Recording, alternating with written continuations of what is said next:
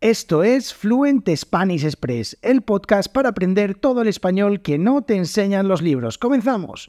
Muy buenos días, bienvenidos, bienvenidas a Fluent Spanish Express Podcast todos los días de lunes a viernes, contenidos con consejos, con recursos y recomendaciones, como siempre digo, para llevar vuestro español al siguiente nivel. Hoy es miércoles 14 de junio de 2023, episodio número 389 de Fluent Spanish Express Podcast y en el episodio de hoy tenemos una nueva entrevista. Hoy nos visita Doni, profesora de español de origen polaco que nos va a contar su historia con el español. Pero antes de eso, como siempre, me presento. Mi nombre es Diego Villanueva, profesor de español y creador de Fluent Spanish Express. En www.fluentspanish.express, dos recursos, dos herramientas súper interesantes. La primera de ellas, todos los episodios de este podcast, los 389, con las transcripciones totalmente gratuitas. Simplemente buscáis el episodio, tenéis el audio, tenéis el texto, sin registrarse ni nada y veis si entendéis el 100% de lo que digo en el podcast. Ya sabéis que hablo muy rápido, pero es que así es como hablamos los nativos, así que una buena práctica. Otra buena práctica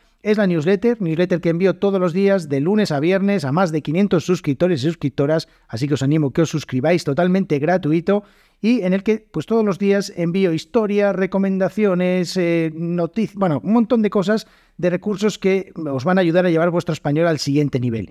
Y ahora sí ya os dejo en este episodio de hoy esta entrevista que he estado charlando con Doni, que es profesora de español, creadora de Españoleando con Doni, es una profesora de origen polaco y que nos va a contar su historia con el español. Espero que la disfrutéis un montón.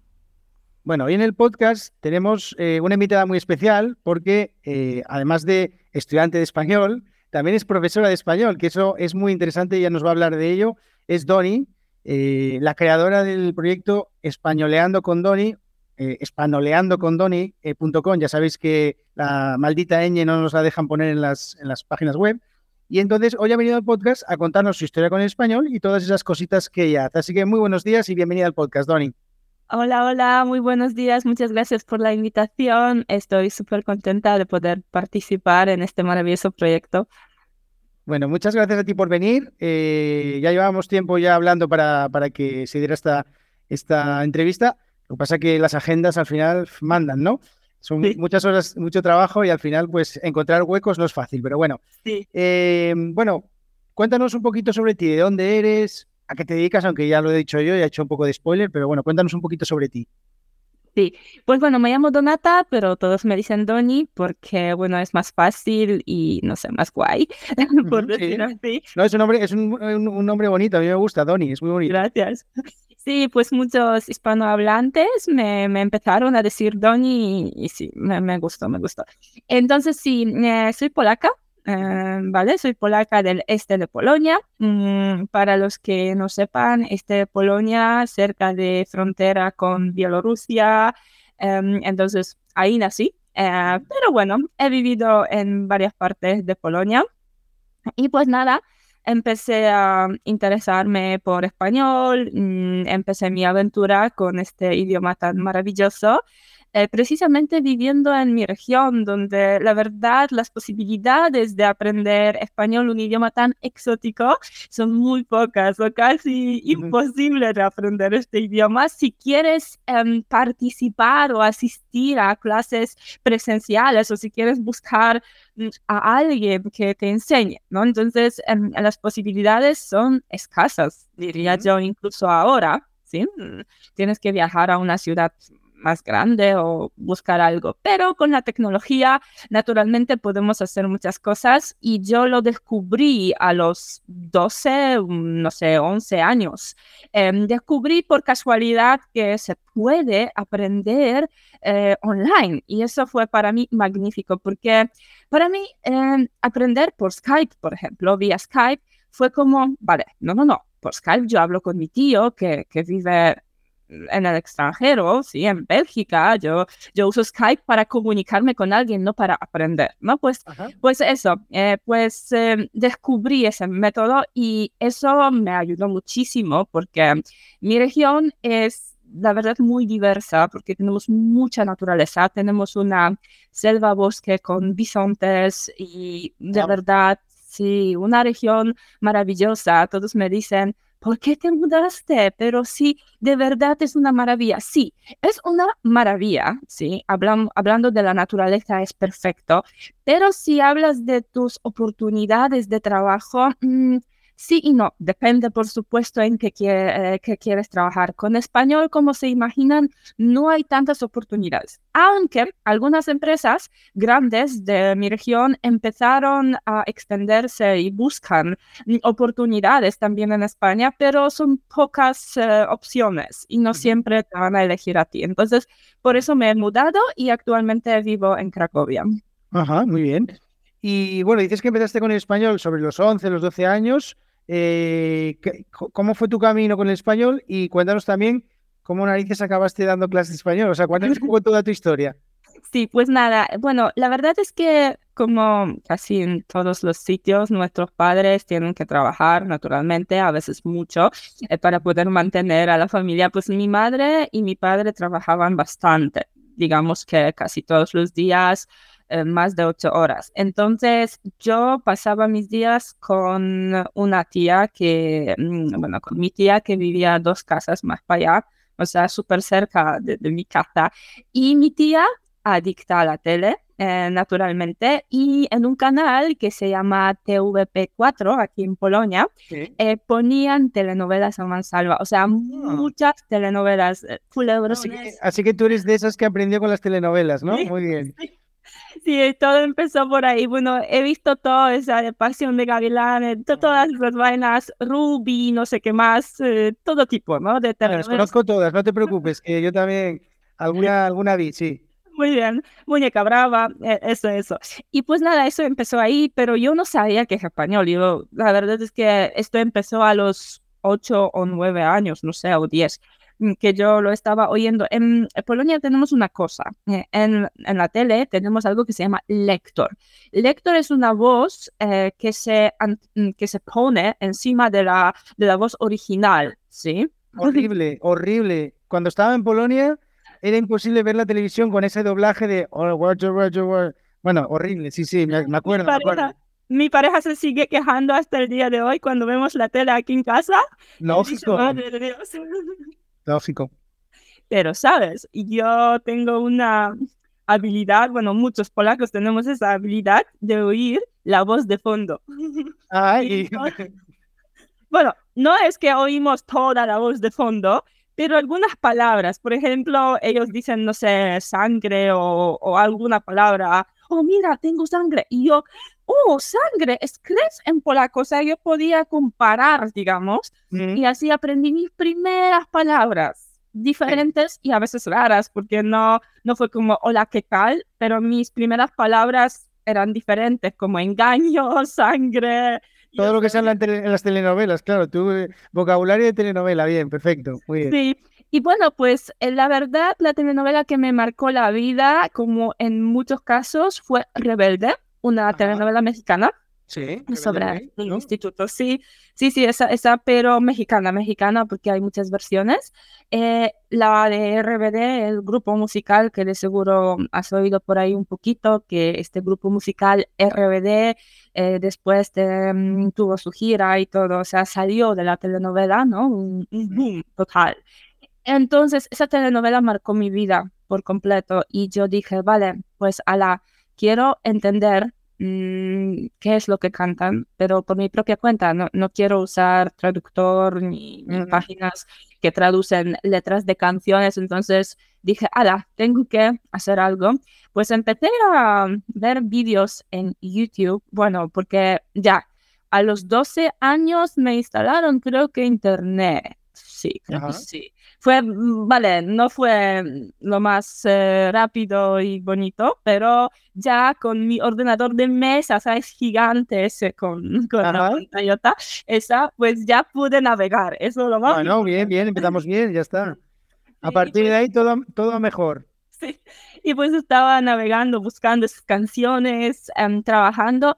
Eh, primero vi unos vídeos de cómo se pronuncia en español, no sé, cosas básicas, ¿sabes? Muchas vainas así. Mm. Y entonces eh, dije, vale, quiero aprender en serio. Necesito un empujón, porque yo no sé por dónde ni cómo. Entonces le dije a mi madre si es posible que yo aprenda, ¿no? Y ella me dice, no pasa nada, perfecto, me gusta, es algo bonito que un niño quiera aprender un idioma, ¿no? Y no suele pasar, ¿eh? Sí. No suele pasar porque normalmente nuestros padres nos meten en las clases y allí no pregunta a nadie, simplemente es para tener ocupado al niño, ¿no? Que no moleste durante la tarde, ¿no? Ah, bueno, eso me pasó con inglés. Bueno, no me pasó porque querían que yo esté ocupada, pero tú tienes que hablar inglés, inglés es un idioma, ¿no? Muy importante, no sé qué y me, me metieron a clases extra después de la, de las... Madre mía, qué aburrido. No sé. Inglés no es para mí. Bueno, yo sé hablar un poquito, no lo practico, o sea, lo mínimo, ¿sabes? O sea, lo básico, pero no, no quiero, no es lo mío, simplemente puedo, puedo comunicarme, preguntar dónde está el aeropuerto, cómo llegar, no sé, que dónde, pero nada más. No quiero, sabes, aprenderlo más. Prefiero, si ya em, quiero elegir un, idioma, pues prefiero un idioma romano como mm, italiano. Sí, sí, sí. Eh, pues, eh, ¿de, qué, ¿de qué te hablaba? Ah, Vamos, en que te pusieron internet, que empezaste con Rebelde y luego, ¿cómo, cómo vas evolucionando? ¿Cómo, cómo vas creciendo con el español? Pues nada, pues le dije a mi madre que quiero aprender, si es posible, claro. Ella me dice, yo te pago incluso si quieres un viaje a la ciudad más grande, porque, bueno, la ciudad más grande está a 70 kilómetros, ¿vale? De mi región. Entonces, bueno, hmm, más o menos, no, no tanto ni, ni poco. Entonces ella me dijo, si tú encuentras una profesora que da clases ahí, yo te pago ida y vuelta y la clase Imagínense, eso es mucho dinero. Eh, pero ella me, me dijo, busca, busca, y no sé, de repente me dijo, pero ¿por qué no pones nuestra región?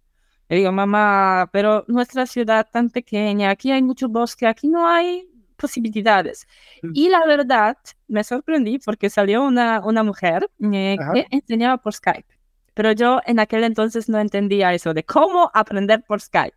Y entonces la chica puso como em, ubicación toda Polonia, no importa lo que tú escribas, sale ahí, ¿no? Que ella enseña online. Entonces, nada, contacté con esa mujer, em, tuve clases con ella para empezar. ¿Por Skype? Bueno, por Skype. Fue caótico, la verdad es que fue muy caótico. Ahora me doy cuenta que mi primera profesora fue muy caótica. Unidad 2, unidad 6, no importa, bueno, eh, pero para mí fue una maravilla, ¿sabes? Estaba, estaba como, ay, séptimo cielo, qué bueno es eso, ¿no? De aprender por fin con alguien. Ajá. Pero muy caótica, en serio, de verdad, muy caótica. Y nada, y pues eso, después de... Em, clases con ella, ella me dijo que está embarazada y que se va de baja de maternidad si la quiero esperar. Pues yo lastimosamente no quería esperar a nadie porque para mí era urgente aprender. Entonces le dije, no, gracias, eh, voy a buscar a alguien más. Encontré a otra profesora. Y... ¿Menos, caótica? Menos caótica. Pero también embarazada. Ay, Dios. cuatro, no te miento, cuatro profesoras embarazadas de una. Madre y entonces, Y entonces mi madre ya de broma me dice, vale, ahora con la quinta, la primera pregunta que tú pones en un correo, ¿está usted embarazada? Bueno, te iba a decir que puedes, tú puedes solucionar el problema de, de natalidad que hay en España buscando profesoras de español. Si vas buscando de una en una y vas, se van quedando todas embarazadas, al final... Bueno, ya verás. Bueno, entonces, ¿qué pasó después? ¿Qué hiciste? Y después encontré de verdad una profesora que ya no estaba embarazada. Bueno, bien. Muy buena, muy buena también. Eh, pero ella no pudo continuar por sus problemas y cosas de la vida. Eh, esta fue la sexta. Mm, la séptima profesora renunció de mí y eso fue y eso fue para mí como muy fuerte porque yo en aquel entonces no entendía cómo un profesor puede renunciar de un alumno. Ahora entiendo. Pero vale, yo creo que renunció de mí porque yo em, exigía demasiado de ella. ¿Sabes? Como te he dicho, he escrito un libro donde hay mucho vocabulario y eso yo lo deseaba antes. Yo le preguntaba cositas, no solo dos o tres opciones para algo, pero yo quería más. En los libros de texto, generalmente, si entras a la unidad de la ropa, tienes pantalones, blusa, bragas, punto, no mucho, unos dibujitos. Y yo quería más, yo le preguntaba sobre los detalles, no, otra prenda de ropa, porfa, dame más. Y creo que la chica mm, pensó Estaba un poco abrumada, ¿no? Dijo, madre mía. Ella quiere demasiadas cosas. Yo no tengo, no tengo tanto vocabulario, diría ella, ¿no? Como madre mía, ¿no? Yo soy también pantalón y blusa, ya está, bueno. Sí, y te voy a decir, por el precio que yo pagaba, me imagino que no, no sé, no sé, esa es mi suposición, porque en realidad no sé. Y pues nada, encontré mi última profesora, la, la octava, por decir así. Muy buena, de verdad es que agradezco a la vida eh, porque muy buena, me, me, ayudó muchísimo con muchas cosas y durante esa aventura yo empecé a coleccionar música, ¿sabes? Música latina, española de todo tipo, desde Alejandro Sanz hasta Suri o lo que tú quieras, de A a Z, de verdad, muchísimas canciones. Y ¿sabes qué? Hace 10 o más años eso no fue popular en Polonia, para nada. Entonces yo dije, madre mía, qué bueno, qué, qué guay que tengas tanta música, pero me sentía vacía por dentro porque quería compartirlo con el mundo. Entonces pensé que puedo encontrar alguna forma de compartirlo. Empecé a leer que derechos de autor, que no sé qué, que no sé qué, que no es posible tan fácilmente. Entonces dije, no puedes abrir tu propia emisora de radio, no puedes hacer nada con eso, ¿sabes? Pero tú ves así en la cabeza. Y por casualidad encontré una emisora de radio en internet em, que se dedicaba simplemente a, eso, a poner canciones, a, a, dar diversión a la gente y que, que, bueno, que de corazón simplemente, no como un trabajo pagado, de corazón compartían música. Y entonces un amigo mío, mm, un español, pero que hablaba muy bien polaco, me invitó a su programa de salsa y merengue. Fue fenomenal el programa, sí, muy bonito. Y él em, empezó a poner un anuncio que buscamos locutores para la radio. Yo no lo pensé, ¿verdad? Yo apliqué ahí ah, con mi español medio medio todavía, eh, pero me abrí muchísimo. Eh, tuve mi programa Ritmo Latino con Doñi cada sábado, ¿sabes? Sí. Eh, esa aventura con la radio es magnífica porque he conocido mucha gente, muchos latinos también y españoles y pues me abrí, o sea, me solté, empecé a hablar más porque yo antes era muy tímida. Nadie me cree ahora porque eh, cuando me ven... No, no, no, ¿Quién, lo, diría? ¿Quién lo diría? nadie, nadie me cree porque cuando me ven en las redes sociales bailando, hablando, haciendo cositas, me dicen, ¿tú tímida? ¿Qué, ¿Qué dices? Muy tímida. Incluso mi madre decía, mira, pagamos por estas clases, habla de verdad con esa mujer, porque tú estás ahí callada. Estabas entendiendo, es que no... Ay, por favor. Bueno, qué ansia. Bueno, sí. Y entonces esa aventura, ¿no? Eh, fue magnífica. Y después de esa aventura con la radio y eh, con mi octava profesora, nos estábamos preparando para el bachiller de español. Eh, y pues nada, en mi región nadie aprobaba ese tipo de cosas porque máximo inglés, ruso y alemán. Entonces yo era la única la que aprobaba español.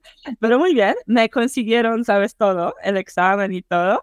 Y pues nada, la última profesora me preparó para el examen, fue excelente em, y aprobé, por supuesto, bachillerato avanzado, tanto básico como avanzado, porque es obligatorio aprobar el básico para aprobar el avanzado. Entonces aprobé primero el básico, después el avanzado. Para la parte oral tuve que viajar a una ciudad más grande, entonces también me fui a, a Białystok, a una ciudad más grande. Ahí aprobé la parte oral. Fue muy, bueno, chistoso a la vez, porque para mí fue como mi primera vez hablando con alguien así.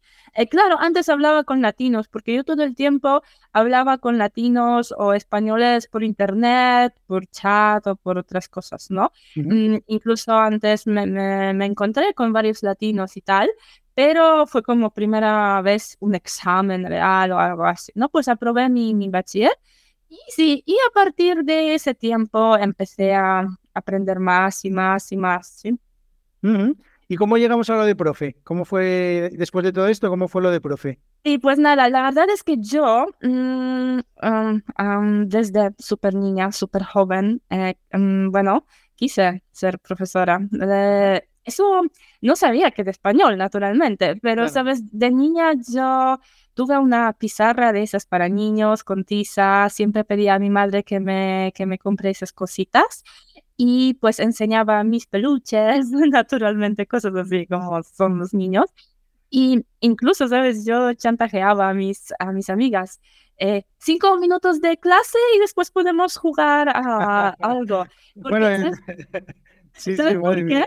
Porque yo, mm, bueno, dicen que tengo muchas ideas y yo siempre inventaba juegos, incluso de dos piedras, podía inventar de un juego, que no necesitas muchos, eh, muchas cosas. Y entonces ella siempre, ¿qué vamos a jugar? ¿Tienes alguna idea de un juego nuevo? Porque siempre tenía esas ideas. Y yo siempre las chantajeaba. Cinco minutos de escuela y después les doy un juego nuevo.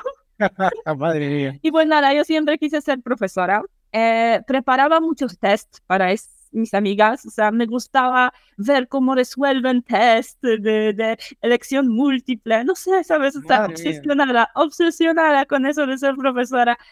Y eh, español vino de sorpresa, la verdad. ¿Por qué? Eh, porque unos amigos de mi madre, mm, en aquel entonces 55 años, tenían 55 años, mm, me llamaron y me dijeron, oye, tú aprendes español. Yo tenía B1 en aquel entonces. Tú aprendes español, ¿verdad? Sí, sí, le, dije. Nosotros nos vamos a Ecuador, nos mudamos. Digo, ¿qué? 55 años, para mí fue como, wow, qué buena decisión, pero sí, ya. Y ellos me dijeron, no sabemos nada de español. Solo he escuchado que hola es para saludar nada más. ¿Nos puedes ayudar? Y yo con mi B1, encantadísima, como sabes, ser profesora por primera vez como más real. Entonces empecé a enseñarles español. Eh, y eso fue como mi primera, primera cosa. Eh, como niña también o adolescente, empecé a crear mi propio diccionario temático. Compré un cuaderno, ¿sabes? A cuatro de tapa forrada y ahí animales, dos puntos. Como yo quería tanto vocabulario y ninguna o casi, casi nadie me lo, me lo dio, entonces yo dije, ala, voy a aprenderlo eh, y escribirlo yo sola. Entonces puse como aves no recuerdo todos esos, em, todas esas cosas, pero incluso puse aves y todo tipo de aves, todo tipo de, de, ropa, de prendas, de utensilios para la cocina, ¿sabes? O sea, un diccionario temático así. Sabes más palabras que los nativos, ¿no? Ya, porque si tienes todo ese vocabulario... Me encanta. Aquí, aquí en español que decimos, pásame eso o pásame aquello, ¿no? Como en Latinoamérica, vaina, pásame esa vaina. Y luego te voy a preguntar por qué utilizas tanto ese, esas palabras de Latinoamérica. Bueno, ya nos contaste que estuviste en Latino, que creaste, ese programa, ¿no? De Latino con Doni. Eh, bueno, pues luego te pregunto más sobre eso. Vale, pues nada, y ese diccionario, ¿sabes? Ese cuaderno ah, escrito a mano, lo he fotocopiado para, para eh, los amigos de mi madre. Ellos se lo llevaron a Ecuador y les ha servido muchísimo. Em, él, me, ha dicho que quería comentar algo de la cocina, abro la sección de la cocina en tu, en tu diccionario y la verdad casi encuentro cada palabra que necesito, porque tú tienes ahí tantas cosas que todas las cucharas, todas las ollas están ahí, ¿no? Entonces eso, y eso me animó. Eh, dije, wow, eso funciona. Eh, las personas pueden comunicarse, aprendieron algo, mi diccionario les sirve. Entonces empecé a estudiar más y después del bachiller eh, puse mi anuncio que puedo dar clases de español, que podemos empezar tu aventura y así eh, empecé a coger experiencia y todas esas cosas, ¿no? Y todo empezó por ahí, pero yo sabía que no quiero estudiar filología hispánica. Eso, eso está clarísimo en mí. ¿Por qué? Primero porque lo primero que yo con lo que me topé es español latino por las telenovelas. Entonces yo a los 13 años yo pensaba que español mexicano es el único español que existe, porque no tenía esa, ¿sabes? Y ninguna de las profesoras, de las primeras profesoras me explicó, porque ellas estaban enfocadas, como te imaginas, en español de España, español em, europeo peninsular o como lo quieras llamar, y entonces ellas no me, no me han dicho que, mira, tienes español mexicano, español colombiano, no me han dicho nada. Entonces, yo a veces en estas clases, especialmente eh, con la segunda profe, creo, usaba palabras que aquí, ¿sabes? Por ejemplo, digo, oh, qué chido. Y ella me mira, ¿chido? Y, yo pensaba que yo digo algo en español, por decir así, estándar, que es normal, una palabra, chido. Chido es guay, chido es súper bien. Y yo pensé que al usar esta palabra, yo le digo y ella lo entiende. Y resultó que me di cuenta que yo uso palabras como chamarra, por ejemplo, que es chaqueta, que, que, no son de español. Y empecé a aprender que, uh, descubrí que hay tantas variantes y todo, ¿no? variedades. Y entonces me di cuenta que me apasiona un poquito más español latino Amo los dos, pero que hay palabras o cosas que me apasionan, que me parecen como interesantes, esas conexiones entre esas palabras. Y empecé a incluir vocabulario latino en general en, en mi aprendizaje, en, diferentes cosas. también me di cuenta que gracias al trabajo en esa radio y escuchar tanta música latina, a mí se me han pegado las cosas. Eh, por, por, escuchar eso. Por ejemplo, en Latinoamérica mayormente le dicen cachete y no mejía a esta parte del cuerpo y después una cachetada y no una bofetada. Y entonces a mí se me ha pegado tanto que yo a veces, incluso hablando con españoles, cambia el chip, tienes que decir mejía. No, me salía cachete, ¿sabes? Bueno, te, entiendo perfectamente. Yo siempre lo digo aquí en el podcast, mi mujer es colombiana y yo utilizo muchas expresiones de Colombia que me salen ah. más, más rápido que las, que las que utilizaba yo habitualmente. O sea, hay muchas palabras que se te pegan también porque a mí, también como, no solo como, como profesor, sino también cuando, como, como usuario del idioma, cuando encuentro expresiones que me gustan, pues también las incorporo muchas veces a mi vocabulario, a mi forma de hablar y la verdad es que eso es una cosa súper interesante. Estos profesores, y esto es una crítica a los profesores, que yo enseño el español de España y es el único español que existe y es el único español que es bueno. o sea, eso me parece eh, ideas totalmente arcaicas y yo siempre digo a los estudiantes que, oye, cada uno tiene que buscar los objetivos del español que quiere aprender. Por ejemplo, si tú vas a viajar a vivir en España, quizás te interesa más el español peninsular, como decías tú, pero eh, a mí me parece tan bonito todas las variedades, todas las, eh, toda la diversidad que hay en diferentes lugares que yo, yo también estoy, o sea, ahora mismo lo contaba en la newsletter hace poco que estoy escuchando muchos corridos mexicanos y estoy descubriendo un montón, un montón de palabras y de expresiones que me encantan. Eh, escuchando las canciones y diréis, ¿cómo un nativo tiene que parar la canción y mirar a ver qué significa una palabra? Pues sí, lo tiene que hacer, o sea, es que es así. O sea, hay un montón de expresiones que son súper interesantes y que a mí me encanta. O sea, ya no a nivel como profesor, porque yo obviamente no voy a una clase a decirle al estudiante, eh, a enseñarle expresiones de México que desconozco, la mayoría, pero sí que para mí me enriquece muchísimo como persona también saber todas esas cosas, que me parece súper divertido, o sea, muy guay. Sí, lo que, has dicho, eh, enriquecer, eso, a mí me ha enriquecido no solo el vocabulario, pero como la persona, o sea, el mundo que descubres, ¿sí? Claro. como dicen, aprendiendo idiomas, ¿no? Descubrimos mundos nuevos. Entonces, eso, eso fue magnífico. Y pues ahí todo empezó, empezó todo, em, empecé a crear también más cosas con latino. Eh, después dije, no quiero aprender filología hispánica, ¿por qué? Porque mayormente no te van a enseñar slang, no te van a enseñar slang eh, y yo no quería estudiar lo de la literatura de historia de España porque yo dije, vale, si algún día quieres, te compras un libro de historia de España, ¿sí? Y, te, lo, te lo lees. Pero yo quise cosas más. Y como, ¿sabes qué? Como persona que ama los detalles, tanto de vocabulario como otras cosas, yo incluso sola investigado de fonética, con detalles, porque como me, me encantan los detalles, yo he investigado muchísimo. Claro, Cómo estudiar filología por una parte, ¿no? Porque estaba ahí investigando, metiéndome, sumergiéndome en eso. Eh, y pues dije, vale, tienes que tener en el mundo, se necesita tener un certificado, diploma, cosas, ¿sabes? Para trabajar. Entonces dije, vale, examen de ¿por qué no? ¿Por qué no? Eso es bueno, eso es reconocido y tal. Entonces, vale. Y todos me decían, no, no, no, mira, tú tienes que hacerse uno. Claro está, no, no, no, yo no puedo ser uno, ¿qué dicen? Es que puede que no lo aprueben, no, que, no sé, desconfiaba, ¿sabes? Entonces dije, primero voy por B2, lo aprobé así, el B2, fue Juan Comido en aquel entonces, y dije, ay, ¿por qué no fuiste? Bueno, no importa, ya tienes experiencia, sabes cómo va eso de DELE, y sola comprando un libro mm, eh, para exámenes de DELE, me preparé para C1, aprobé C1, y, eso. Después gané una beca en Madrid. Mm, bueno, eso porque me presentaba en todos los sitios posibles para profesores aquí en Polonia. Organizaban talleres de profesores, organizaban diferentes cosas, ¿no? Webinarios, cursos, certificados. Incluso tengo varios certificados de enseñanza online, diferentes cosas que organizaban. Y pues en uno de esos encuentros eh, gané una beca eh, para ah. Madrid y ahí tuve, tuve mi curso de, de bueno, de profesora, de enseñar. Eh, tuve una experiencia muy interesante porque pude enseñar a los japoneses y eso para mí fue súper nuevo. O sea, me, me, me, dijo la profesora, vale, pues ahora vas a tener una clase de práctica, de prueba mm, en este aula, eh, hay japoneses y así como un poco, ¿qué?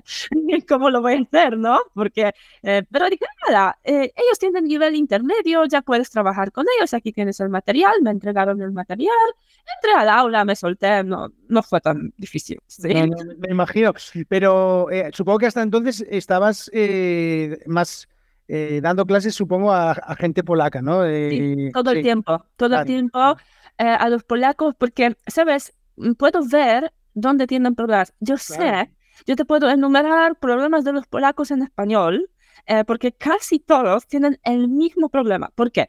Primero hacen copia de polaco en algunos aspectos, o no sé, o las mismas cosas les parecen difíciles. Pronunciación para nosotros no es nada difícil. Con nuestro idioma tan complicado, la pronunciación es lo de menos. Hay cosas diferentes. Con números todos tienen problemas. Eh, con diferentes cosas. Sí, artículos.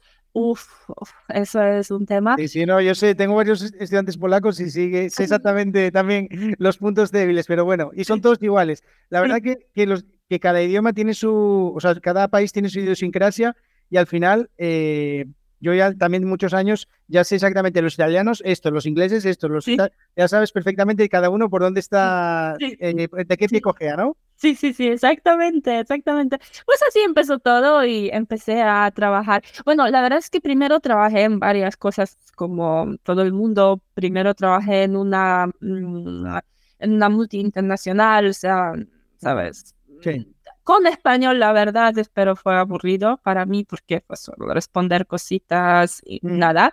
Eh, pero precisamente trabajando en esta multinacional, mm, me empezaron a llegar interesados, muchos interesados. Y entonces tuve que tomar una decisión.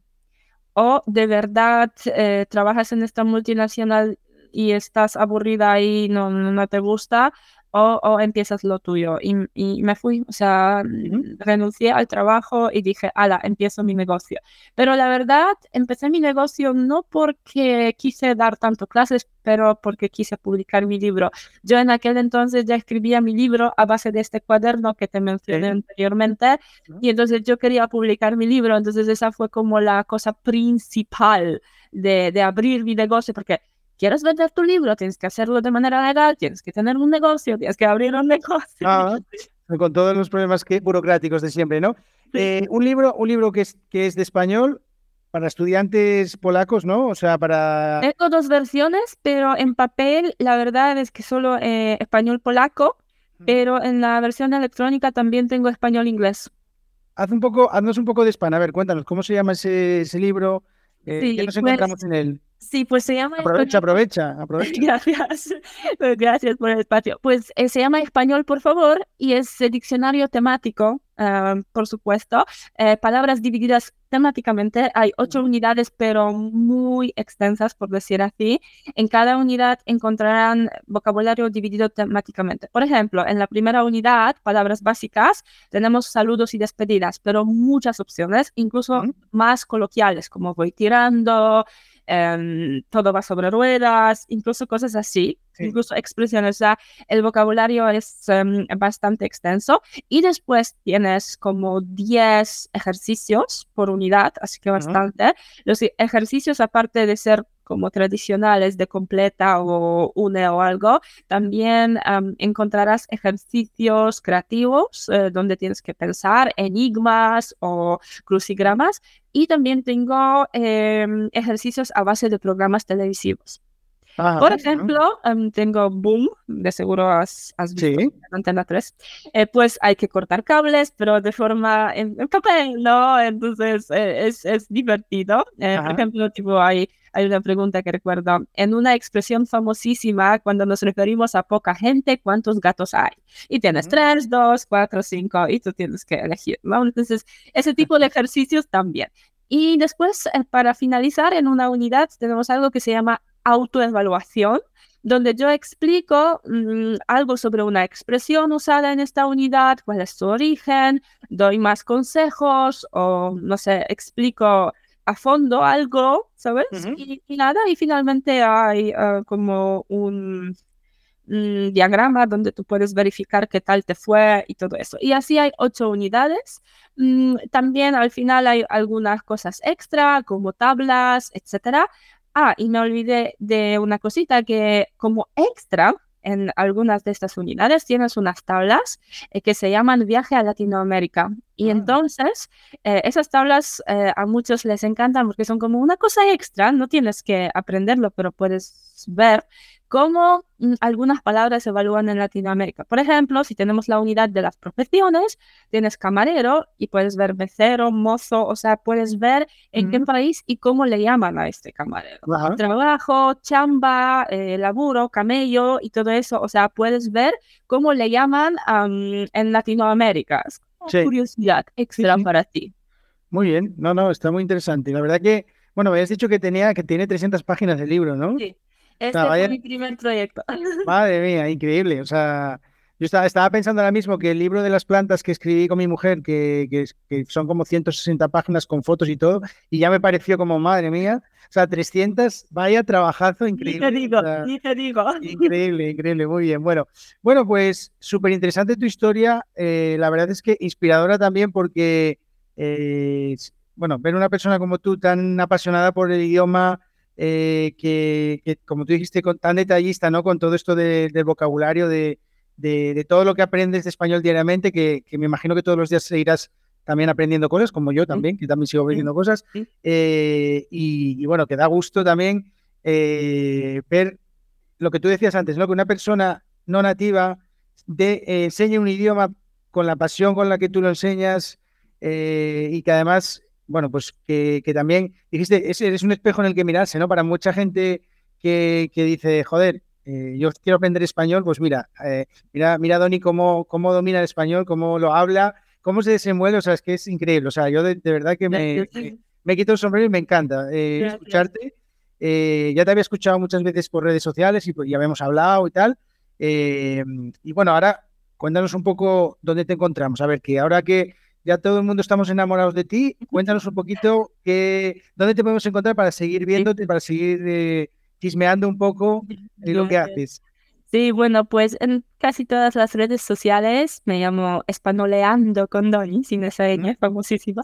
Eh, españoleando con Doni en Instagram, en Facebook. La verdad es que mm, la máxima de cosas las pueden ver en Instagram porque es mi medio favorito. También en, en TikTok, pero ahí la verdad es que no hago mucho porque no me llama mucha eh, atención esa aplicación. La verdad es que no la pillo. No. Ya, ya es complicada. Sí, y mi página web es panoleandocondoni.com. Ahí, ahí pueden encontrar el libro. Sí, ahí donde pueden encontrar el libro hay sección de tienda em, y ahí está, la verdad, todo, pero la máxima de cosas en Instagram, ahí me gusta bailar, enseñar, trabajar. Yo te vi bailar, sí, yo te vi bailar el otro día, sí, sí, en mis stories. Sí. Bueno, pues, pues nada, de, de todas maneras, eh, para los despistados y las despistadas, voy a poner el, el enlace de, de, su página web, de las redes sociales en, la, en las notas del programa. Eh, así que si no, habéis, si no estuvisteis atentos, pues no os preocupéis, que podéis buscar ahí la, podéis buscar las, los enlaces. Bueno, pues nada, un placer tenerte aquí en el podcast, tu casa cuando quieras venir aquí a contarnos lo que, lo que te apetezca. Eh, tenemos ahí todavía explotar la vía latina, todavía de todas las cosas de, Latinoamérica. Y nada, pues eso, que, muchísimas gracias por aquí, por estar aquí en el podcast y que cuando quieras, esta es tu casa. Muchas gracias, igualmente. Muchas gracias.